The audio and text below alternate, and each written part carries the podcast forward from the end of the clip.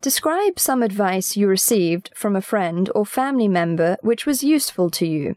You should say what the situation was, who gave you the advice, what the advice was, and explain how useful you think the advice was. The best piece of advice I ever got came from my dad. It happened in my junior year of college. At that time, I was just starting to think about what I wanted to do with my life. My dad helped me a huge amount. Rather than just tell me what he thought I should do, though, he told me a story about his own life. Immediately after he got out of college, he took a job in Florida selling real estate. He ended up doing that for something like seven years. During the entire time he was doing it, he was pretty unhappy. Sure, he had a pretty happy home life and a good family, but his job wasn't rewarding. He took it in order to make money, not to be happy.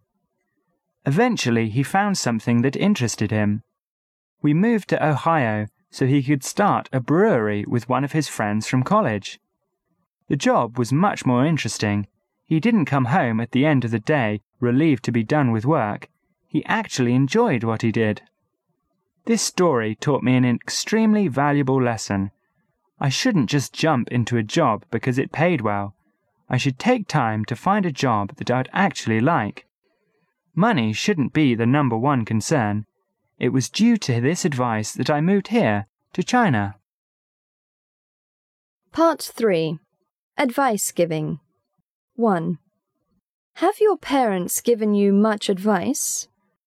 Yes, my parents have given me tons of advice. They always do it in a way, though, where they aren't just telling me what to do. Instead, they give me some of their wisdom and let me do with it what I want. This way, I can make more informed decisions about important stuff. 2. What kind of advice do parents give their children? I found that it really varies what kind of advice parents give. Many of my friends' parents are really overbearing. They try to force themselves into every decision their kids make, be it important, like moving, or unimportant, like buying a bike. Other parents are really hands off. They let their kids make all their own decisions. This way, kids can learn from their own mistakes. I think each way has its advantages and disadvantages. 3. What kind of advice do friends give each other?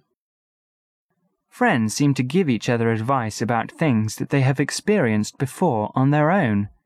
For instance, I've lived in China, so I can help my friends decide whether it'd be a smart move for them. These situations are useful because friends are often of the same age, so they can offer a viewpoint from someone who's going through the same kinds of situations. Most of the time, though, friends' advice tends to be about small things, like what clothes to wear or what stuff to buy. These situations aren't really advice, but more suggestions or what they think. 4. Do you think young people should follow their parents' advice?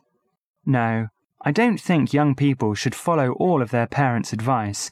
I think they should listen to what their parents have to say and use that information to come up with their own decisions.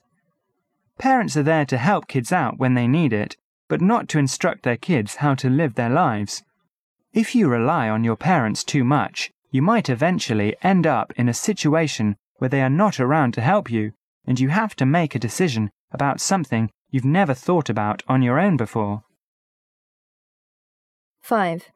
In China, do children ever strongly oppose the advice of their parents?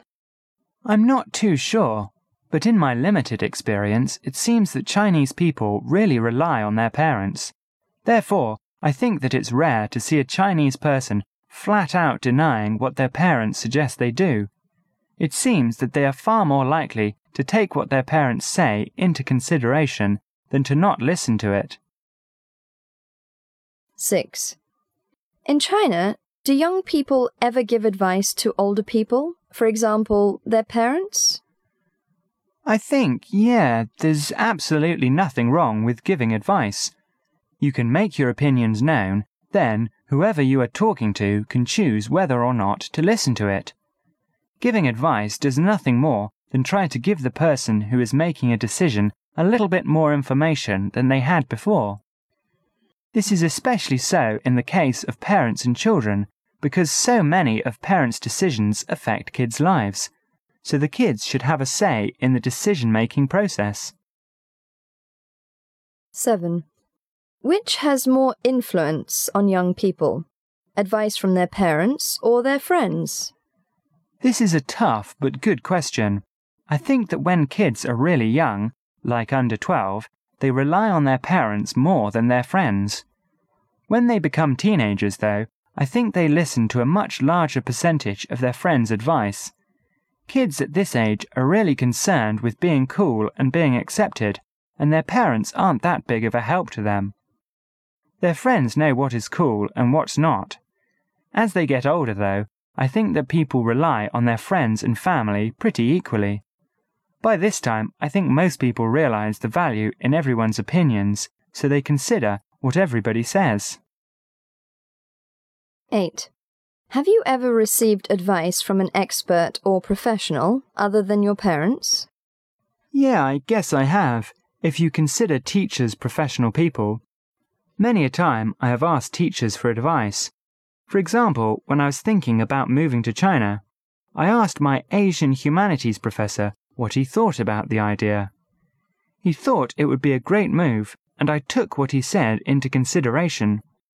Other than teachers, though, no, I haven't really had the need to ask experts or professionals for advice. I haven't made any big enough decisions that would require anyone outside of my friends and family. 9. In China, is there anywhere where members of the public can get advice? Yeah, there are places to go for advice. One I absolutely know of is the internet. Any time I have to make a decision, I look online for different websites that have reviews or suggestions about different things. The internet is a hugely valuable resource for things like this. Other than that, though, I can't really think of anywhere people can go for advice.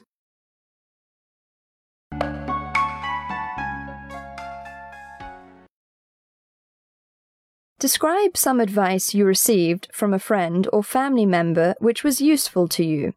You should say what the situation was, who gave you the advice, what the advice was, and explain how useful you think the advice was.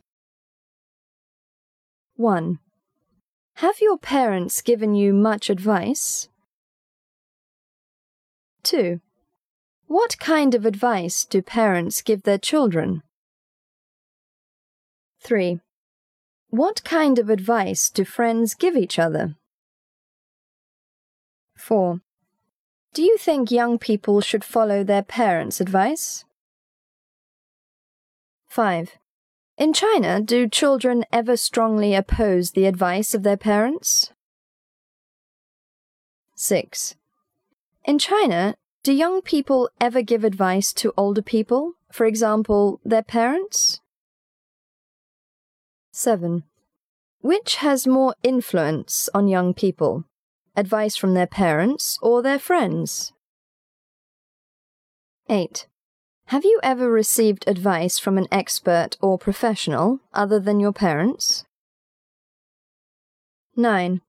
In China, is there anywhere where members of the public can get advice?